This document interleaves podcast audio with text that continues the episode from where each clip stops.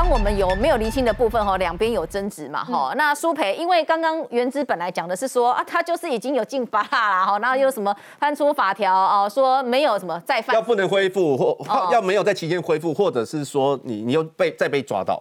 那他也后来他也没有，他也没有这样。他那个是课税，他那个叫做农赋的部分。他现在是土地增值税，是我土地要卖掉的增值税。这个你要回过头来去看，他这个土地是不是做农用，还是为了要卖出去，我要省这个土地增值税才跑掉。所以我觉得，我认为这件事情其实没有什么好讲的空间，是因为我们自己过去在做选民服务案，我们地方的税捐稽征处对于土地的使用都会回过去看，甚至去调。这个空拍图来去看它实土地的实际的使用，所以我觉得这个叶元之讲的这个没有道理。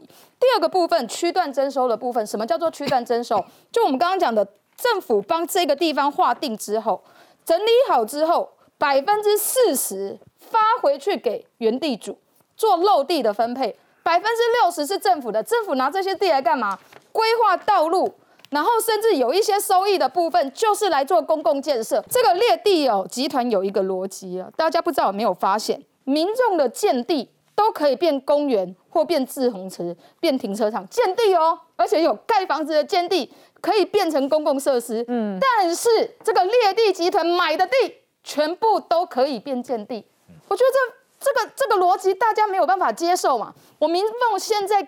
正在上面安居乐业的土地跟房子，你只要列地集团看到，我只要在你列地集团看到的旁边，我就要变成公共设施为你服务。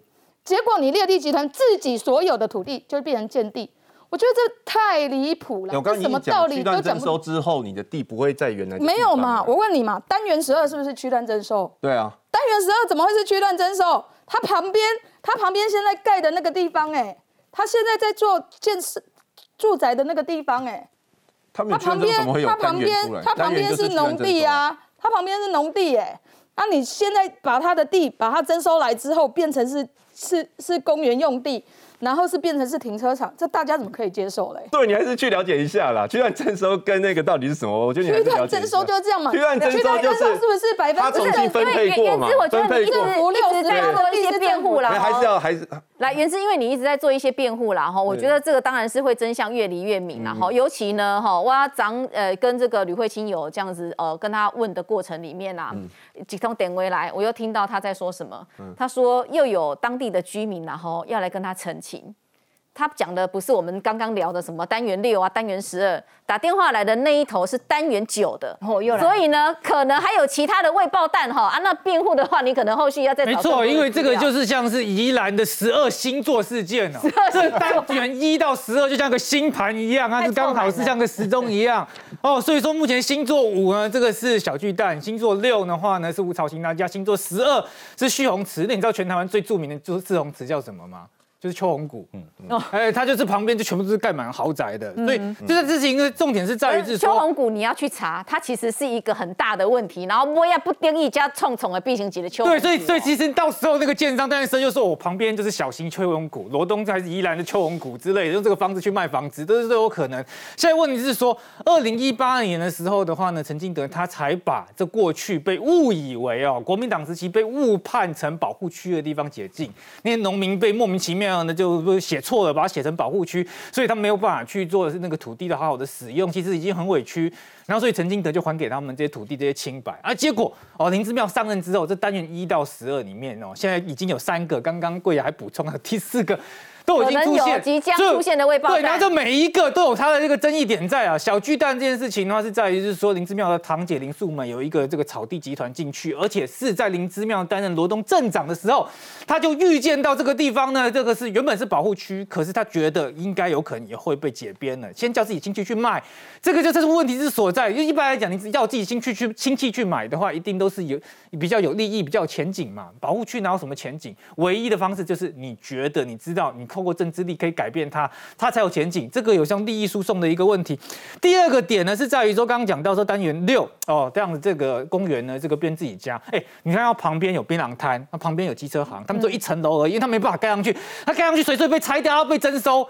那你就就叶元之可能讲说，哇，征收完之后还是还别块地给你，我家原本就在那边住的好好，住的很习惯的，你为什么要把我拆掉，然后花另外一块地，我要重新去盖房子，对人的土地情感有很大的伤害。而且范老师说的很好，公园第一排这个对我非常印象深刻，因为我有在养狗嘛，你带狗的人很重要，就是说不要过马路，对，因为狗狗遇到马路有时候会失控，它会造成困扰或者危险，或者是说长辈。过马路很辛苦，所以对于养狗的朋友来讲，如果你家一打开门，突然间就是公园，这非常好的这个地段。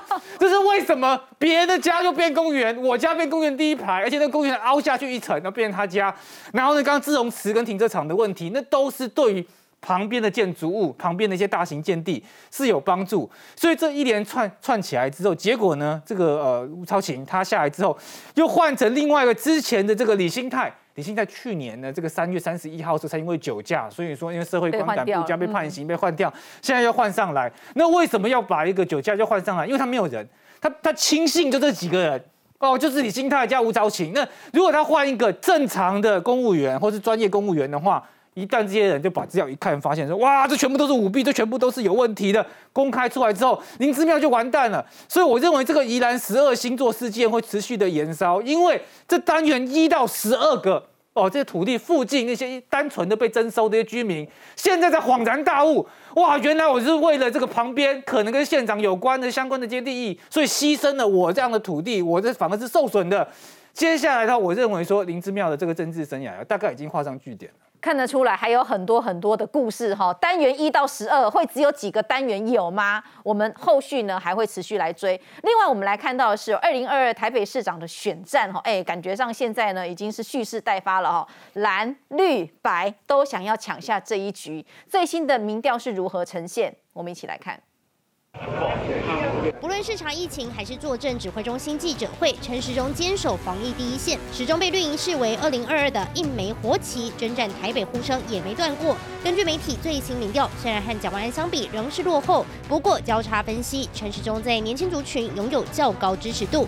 三十到三十九岁，陈时中支持度三十一趴，跟蒋万安三十三趴，两个人之间只差两个百分点。年龄再往下降，二十到二十九岁，陈时中更拿下三成二支持度，赢过蒋万安的两成八。年轻人对陈时中的支持度，其实喜好度以及欣赏度会比其他候选人，尤其是蒋万安高。陈时中在年轻族群的优势，让民进党更有信心，反倒是国民党在传统优势选区弥漫焦虑氛围，因为这回可能上演撒卡都局面，亲民党出身的黄珊珊瓜分蓝营票源。那如果在党不合作的话呢，那会被各个击破的。好，所以真的要放弃小我哈，去想大我了。蒋万安虽然以百分之四十支持度位居第一，但黄珊珊也拿下将近两成。数据和去年三月相比，蒋万安往下掉，唯独黄珊珊逆势增加七趴，恐怕冲击蓝营选情。连日来喊出蓝白河，民众党目前却看似没有意愿。真的会需要母鸡的加持。那所以，呃，我们当然希望说，我们能有自己的候选人。就蓝白河这件事情，我觉得。现在来谈都还太早，因为毕竟我们还不知道谁的民调到底是比较高。黄珊珊辖行政优势跑遍十二行政区，柯文哲也喊要单独击破蓝绿。目前看来，北市二零二二之争很高几率是萨卡都局面。好，应该会是萨卡都的局面，因为你看得出来哈，呃，当然绿营要派谁我们不晓得哈，可是蓝营这边呢，呃，蒋万安他应该是年后哈说。他担心，呃，会不会因为疫情影响了哈？那意思是说，他要挑一个哈，感觉上比较风平浪静的日子哈，黄道吉日他就会来宣布，年后应该就会宣布了。那我们看到是黄珊珊的部分哈，他应该也是蛮积极的哈。那绿营要派谁，现在还不晓得。我们先看到是，当蒋万安传出说他在年后宣布说他要参选台北市长哈，很多这个 PTT 上面的乡民呐哈，网友说什么哈？来，我们这边有问呐。好，应该是稳了哈，真的稳了哈。这个是呃一些蓝营支持者的心声，觉得呃万安应该是透懂透懂哈。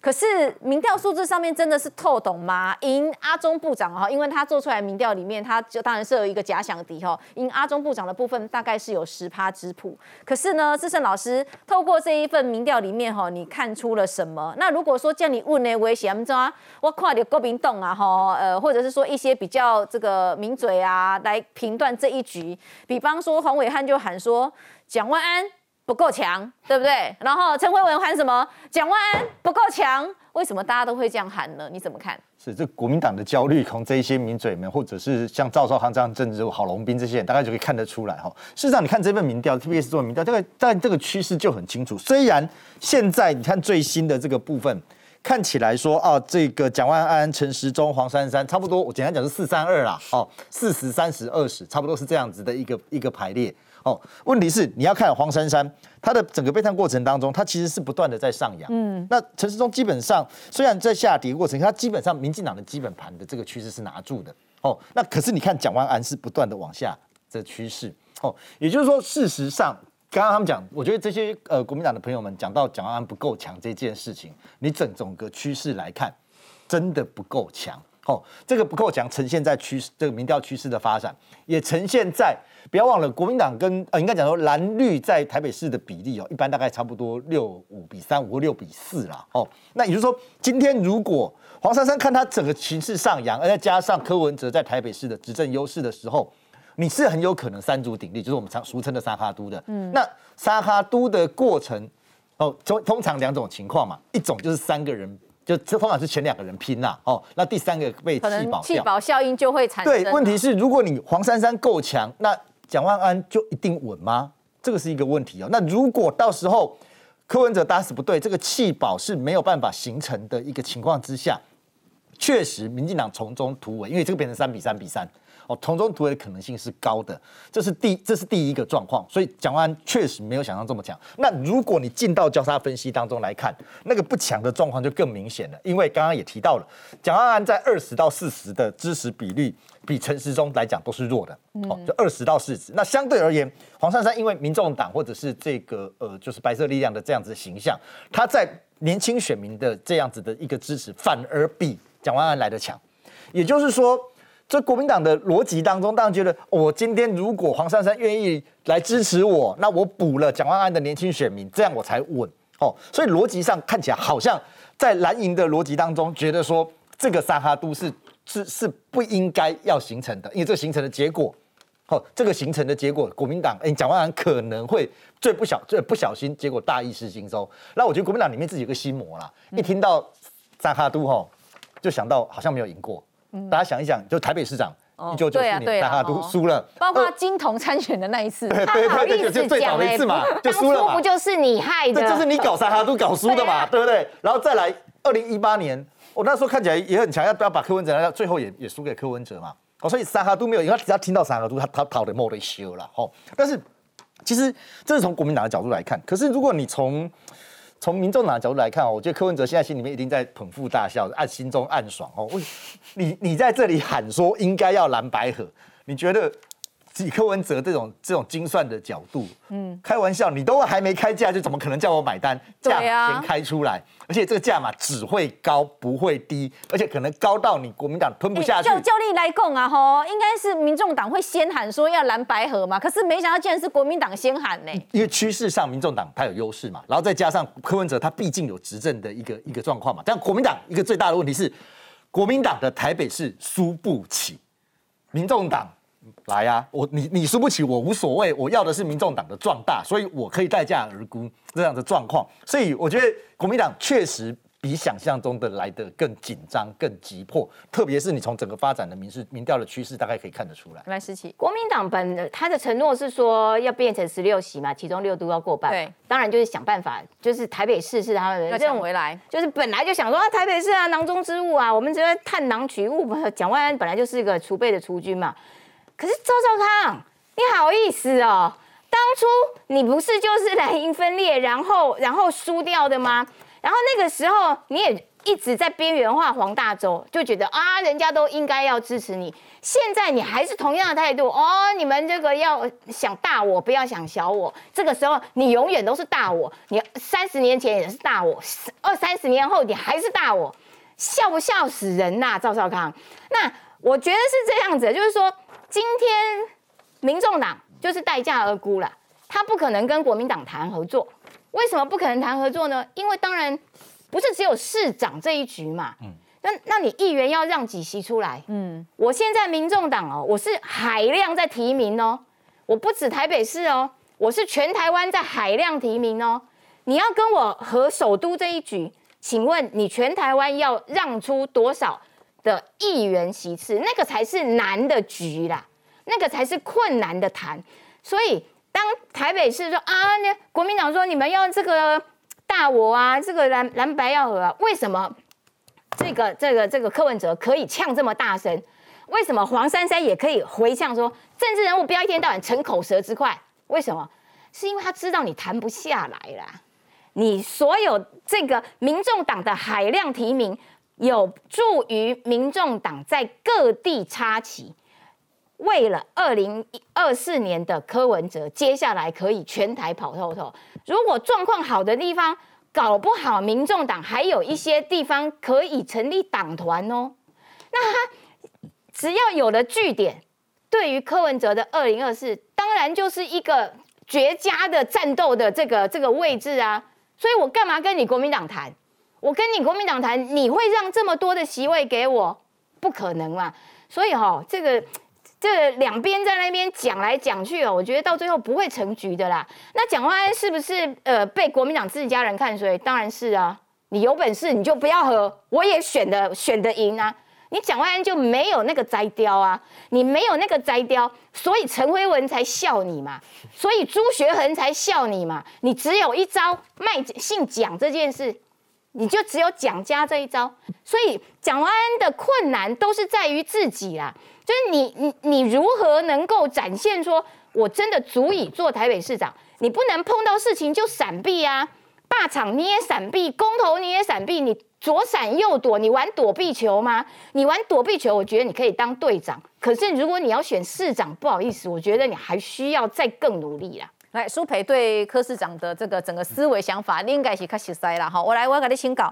柯文哲哈，针对这个郝龙斌抛出蓝白河哈，他立刻哎又在笑了哈。果然，你看媒体就会来找我问这个问题呀，他也想好一个答案了。他说啊，没关系啦哈，蓝绿合哈，你们的合作什么很愉快。哇，Anyway，他就是成耍耍嘴皮子啊，好，那他说呢，最后会怎么样啊？哈，我们白色力量会单独打败蓝绿和，哦，然后这是他讲的话。可是哈，这个我觉得就是一种也寡姐的 key 婚啊，哈，然后弄一个下标的这个字句而已。那我请教你了哈，郝龙斌讲说。我们不希望黄珊珊选台北市长，希望蓝白合作啊。这有个是国民动型提的嘛，哈。那你提了之后呢？我我是白色力量，那你拿什么来换呢？嗯，起码也要一点点诚意让我看得到，不然我干嘛要跟你合作，对不对？我你大家不知道有没有觉得风向在转变？过去讨论蓝白河会丢出来，通常都是民众党或者是柯文哲讲出来比较多。但现在越接近选举，越接近年底的选举，国民党反而丢出来讲，已经来到了郝龙斌呢。郝龙斌对于国民党来讲非常具有代表性吧？为什么会是他？他他？他把这件事情拿出来讲，因为他已经看到危机了嘛。刚刚志生老师讲的这个 T B B S 的民调，其实我们就也可以可以看得出来，这个黄珊珊在这一次的防疫的过程当中，因为柯文哲让他很多的这个防疫让他一直曝光，所以他的整个民调其实是往上的。但在这一段时间，蒋万安做了什么，大家都没有看到他，所以大家就忘记他。然后不管对于民进党。呃的互相的这个这个有一些针锋相对或者是什么，我们都看到的是黄珊珊，没有看到蒋万安。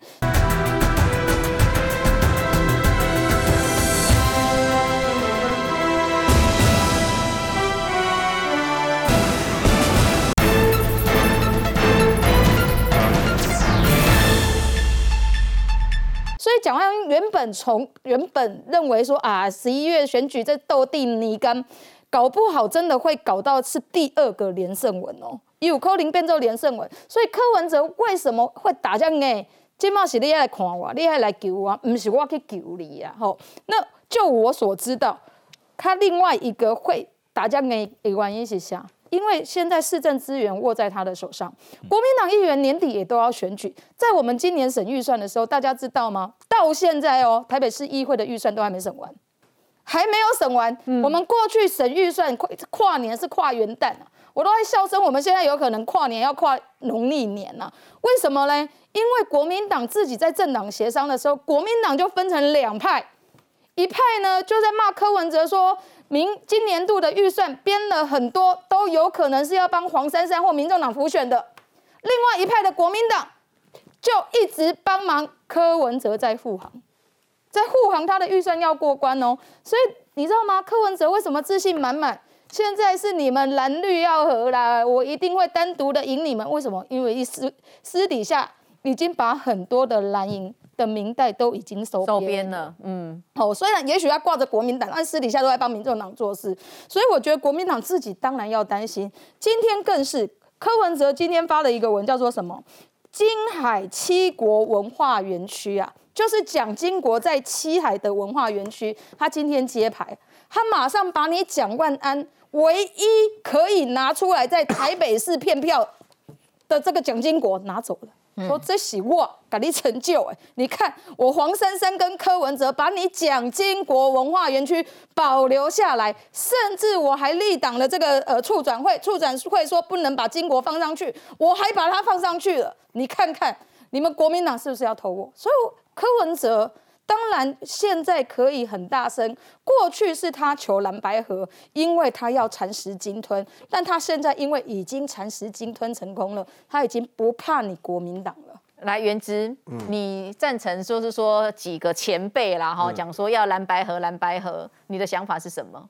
我我都一直很反对蓝白河啦，因为我我觉得合作也要看人嘛。然后跟跟柯柯文哲就不可信啊，因为因为你看他从政的历程，一开始都民党帮他，后来又跟民党翻脸，现在国民党要跟他和，改天他又跟国民党翻脸，我觉得这样变来变去，不如壮大自己啦。那所以我觉得蒋万安不是没有机会，蒋万安其实现在民调还是至少还是领先，领先蛮多的。对啊，而且他在年轻人这一块，我觉得他表现还不错啊。理理论上来讲。因为国民党现在很多年轻人不喜欢嘛，但是哦，你是说比国民党的基本盘多就叫表现不错嘛？我觉得不错啊，就我觉得你看他现在跟陈时中的那个年轻人的比比例啊，呃，还算 OK 啊。那有吗？有 OK 吗？